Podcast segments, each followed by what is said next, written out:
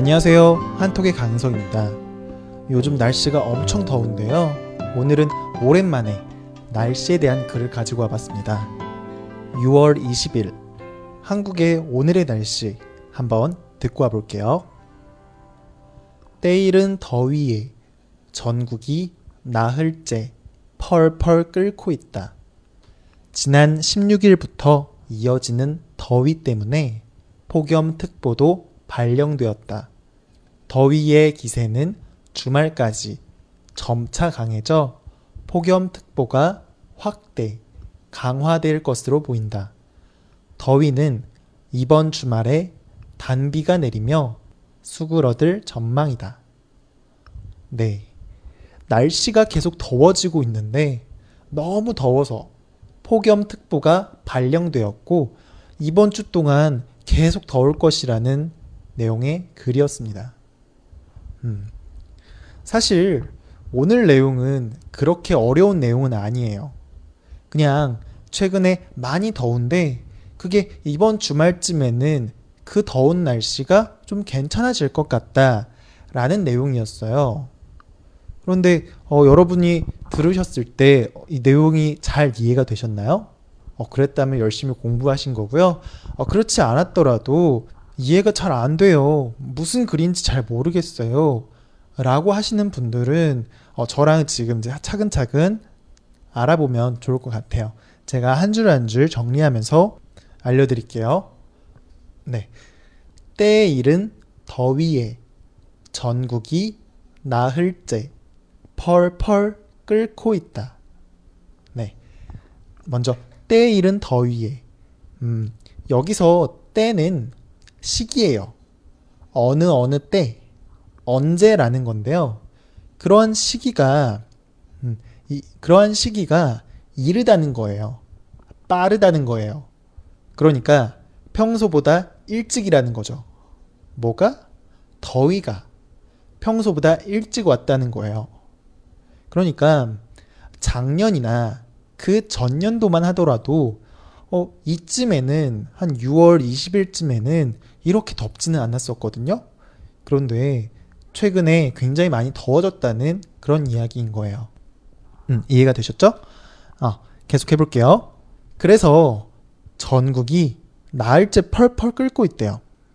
여기서 나흘이 뭐냐면 날을 셀 때 사용하는 단위예요.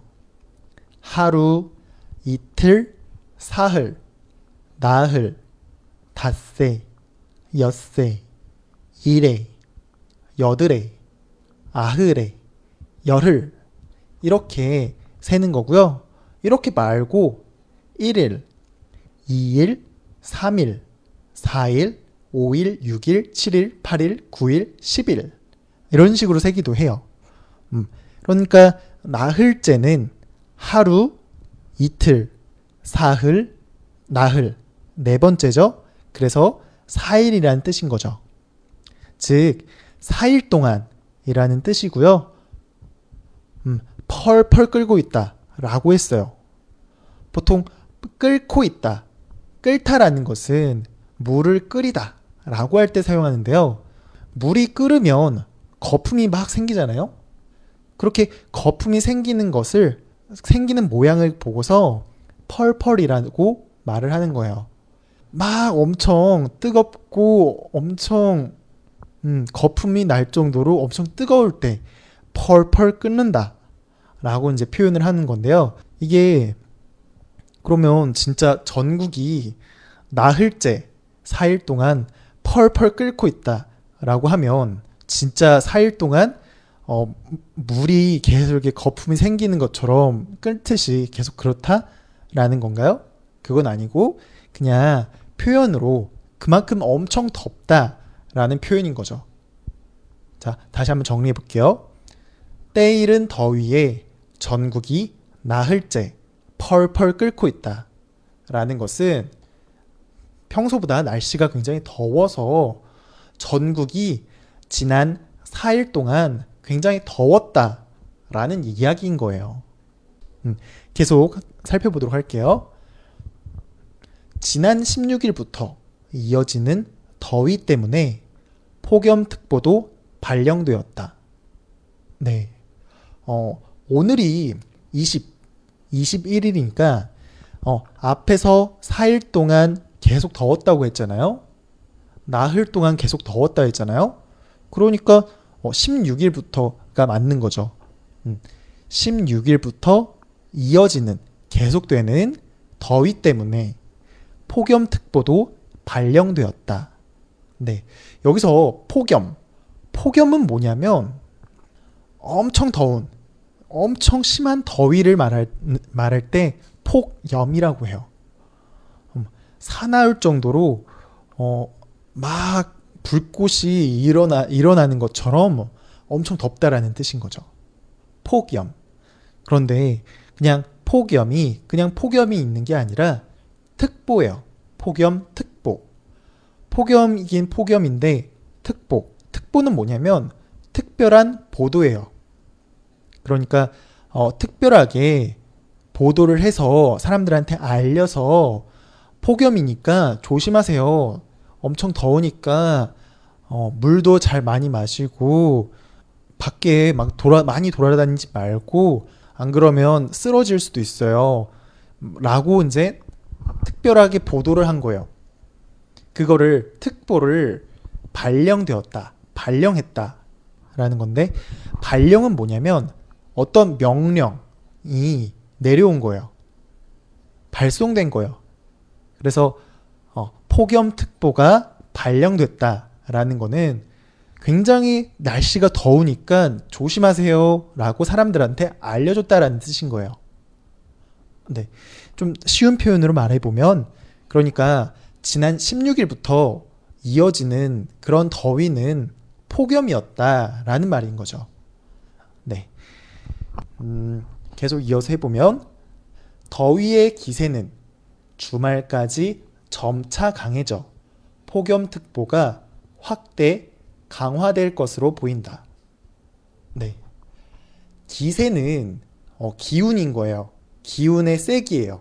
그래서 더위가 기운의 세기가 점점 점점 점점 주말까지 이번 주말까지 점점 점점 강해져서 폭염특보가 사실 몇 군데밖에 없었는데 조심하세요. 이 지역에는 조심하셔야 돼요. 서울 조심하세요. 경기도 조심하세요.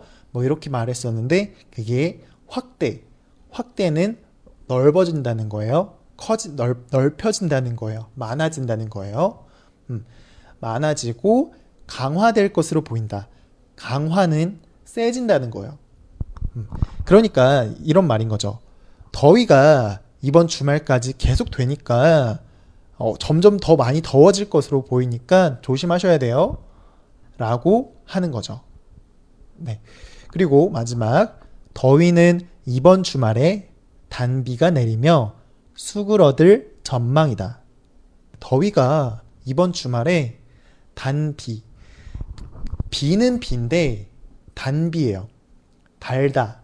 달달한 비가 온다라는 거예요. 비가 내리는데 그냥 비가 내리는 게 아니라 단비예요. 스윗한 비예요.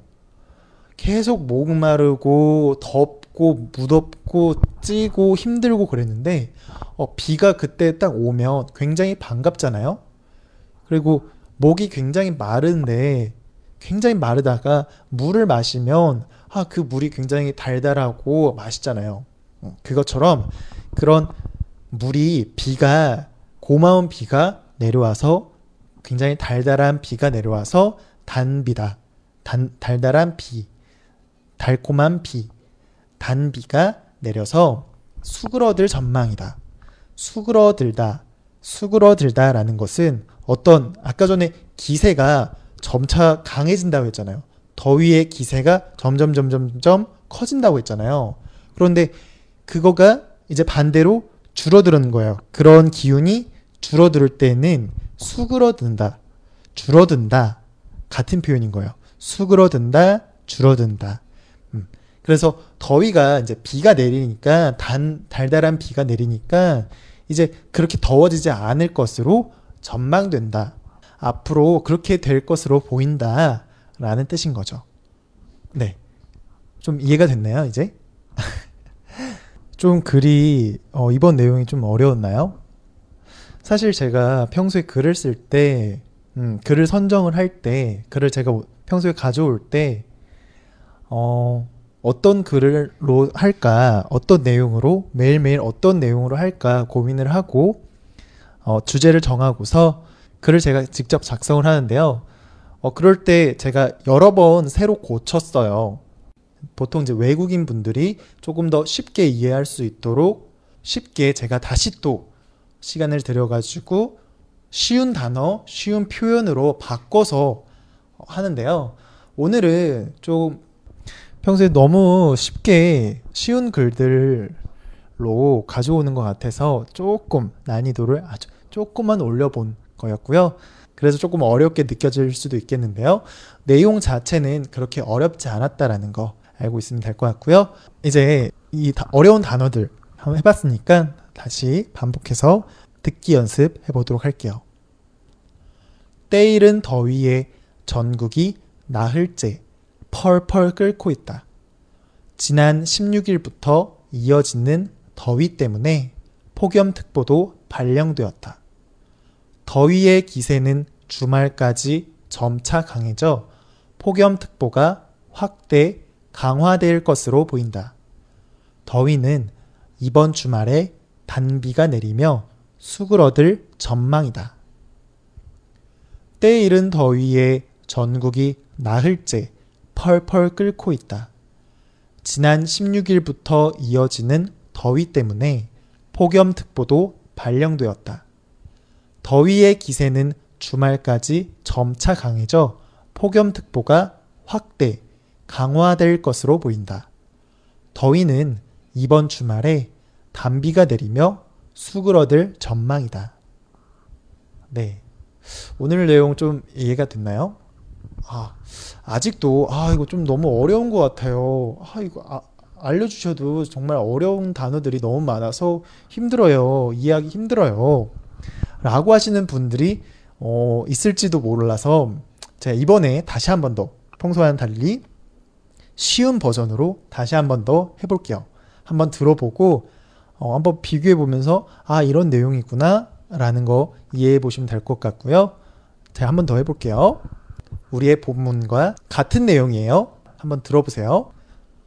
평소보다 더운 날씨로 전국이 지난 4일간 더웠다. 지난 16일부터 이어지는 더위는 폭염이었다. 더위는 주말까지 계속되는데 점점 더 더워질 것으로 보인다. 더위는 이번 토요일, 일요일에 비가 내려 줄어들 것으로 예상된다. 좀 이제 이해가 되셨나요? 아직도 이해가 잘 안 되고 어렵다라고 하시는 분들은 괜찮으니까 어, 아직 그 많이 연습을 많이 못해서 아직 듣기 연습 많이 익숙하지 않아서 그런 거니까 저랑 같이 앞으로도 계속 같이 차근차근 하시면 될 것 같아요. 네. 사실 오늘 어려운 내용이었던 거니까, 아, 계속 쉽다고 말씀하시는데, 아, 나는 잘 이해 못하겠어요. 너무 어려워요. 힘들어요. 라고 하시더라도 기운 내시고요. 꾸준하게 하는 게 제일 중요한 거니까요. 저랑 함께 계속 잘 하시면 좋을 것 같아요. 그리고 열심히 잘 지금 이해되고 잘 따라오시는 분들은 꾸준하게 한다는 것도 굉장히 중요한 거니까요. 계속 저랑 함께 해주시면 고마울 것 같아요. 네. 오늘은 여기까지 진행하도록 할게요. 저는 내일 또 찾아뵙도록 할게요.